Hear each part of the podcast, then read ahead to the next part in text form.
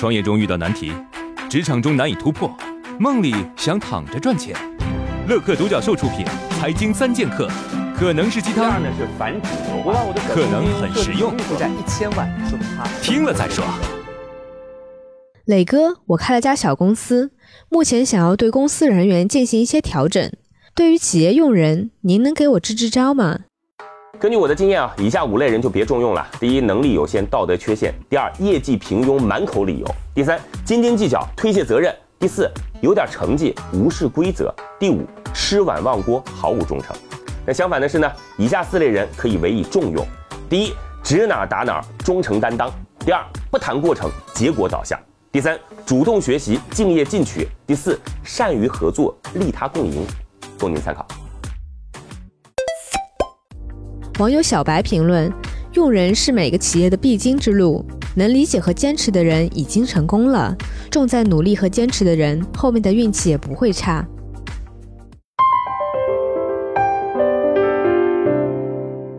今天我们采访到的是干其食的创始人董启华，专注于匠心制作包子，包子销量日均二十万，每年营业额三个亿，将包子店开到了美国哈佛。一年销售额三亿，最多一天卖出二十万个包子，怎么保证每一个包子的质量、口味都一样？这里面最重要的开始就是摘面团。我们说六十克的面团，一茶不能超过两克。如果你是用左手握住面珠，右手去摘的同时，那么这个动作很可能会让这个手担负的功能太多，导致它手心的那个面量会滑出来。那我们说这个手你只是握住你认为的六十克面团。然后摘断这件动作放好交给左手完成，所以保持右手固定，左手摘断。我们基本上会把这个动作当成是一个入门标准。接下来无论是擀皮还是捏褶，啊，他都会用他的手来管理好这件事情。当你在做这个动作的时候，你的手在做一件事情的时候，能够让你自己快乐，让让自己能够安静，那么我觉得这个样能叫手艺人。网友郭老友评论：把自己做的工作研究到极致，这可能才是他一年卖三亿的原因吧。